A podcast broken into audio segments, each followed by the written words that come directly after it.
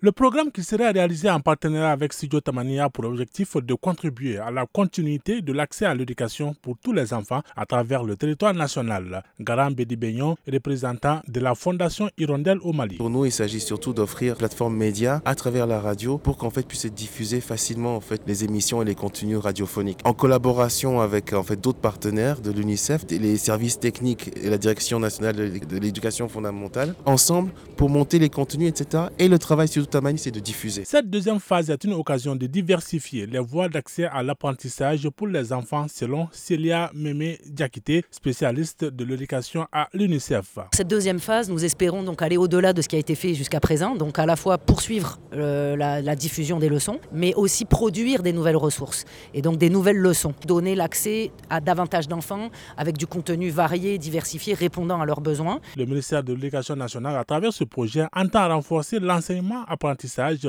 à travers la diffusion pour atteindre le maximum d'enfants. Kinan Aggadida, secrétaire général du ministère de l'Éducation nationale. Ce projet vise à renforcer l'environnement des enseignements apprentissage par la radio. ce n'est pas la première fois que notre système bénéficie justement de la radio pour euh, améliorer les, les enseignements apprentissage. Donc ça renforce ce que les enseignants font et ça permet aussi de maintenir une certaine routine pédagogique. Selon les initiateurs, le but de ce programme n'est pas de remplacer remplacer l'éducation en présentiel, mais plutôt de la compléter et de l'enrichir. Amara Ben pour Mikado FM.